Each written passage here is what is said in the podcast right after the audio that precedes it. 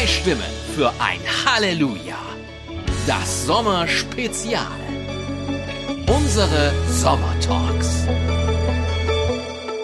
Simon, ich grüße dich. Ich hoffe, es geht dir gut. Auch in der zweiten Ausgabe unseres Sommertalks, der nahtlos anschließt an die erste Ausgabe des Sommertalks, nämlich mit der Frage, die Vater unser bitte und führe uns nicht in Versuchung. Warum, vielleicht das erstmal, warum ist das Ausgangspunkt einer Diskussion? Ich meine, das Vater unser ist recht alt. Es hieß, glaube ich, auch schon immer so und führe uns nicht in Versuchung. Ähm, warum, was ist da jetzt das Problem? Es ist jetzt keine aktuelle Diskussion, die ist ja aus dem Jahr 2018, aber sie passt natürlich irgendwie dazu, wenn es um Bedeutungen geht. Und führe uns nicht in Versuchung, kann insofern vielleicht schwierig sein, weil man da denken könnte, das heißt der Vater unser, das heißt ein Gebet an Gott Vater gerichtet. Und dann sagt man zu Gott Vater und führe uns nicht in Versuchung, als also die Möglichkeit bestünde seitens des denkenden Beters, dass Gott der sei, der einen in Versuchung führt. Das ist aber nicht so, das wissen wir unter anderem aus dem Jakobusbrief, erstes Kapitel, Vers 13, wo es dann eben heißt, wenn jemand in Versuchung führt, ist nie Gott.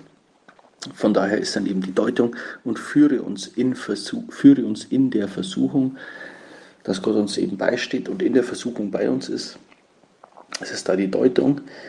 Ähm, und die wurde dann auch aufgenommen in der italienischen Fassung, aber vom Urtext her, vom äh, Matthäus- und Lukas-Evangelium im Griechischen und im Lateinischen heißt es ganz klar und führe uns nicht in Versuchung.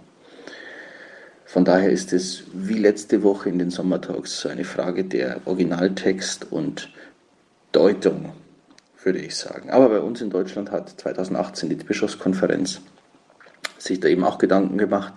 Das kannst du unten mal anheften, Dominik, das habe ich dir geschickt. So die Stellungnahme der deutschen Bischöfe zur Vaterunser Bitte und führe uns nicht in Versuchung und hat klargestellt, es bleibt und führe uns nicht in Versuchung. Das ist natürlich in sich spannend, weil es ja letzte Woche darum ging, dass man wortgetreuer sein soll und weniger interpretieren. Und jetzt geht es darum, eher zu interpretieren und nicht, nicht ganz so wortgetreu zu sein in der Diskussion. Aber äh, meine Güte, warum sollen denn, warum sollen wir das künstlich in die Länge ziehen, Simon? Da können wir einfach sagen, Germania locuta causa finita. Einen schönen Sonntag. Amen. Zwei Stimmen für ein Halleluja. Das Sommerspezial. Unsere Sommertalks.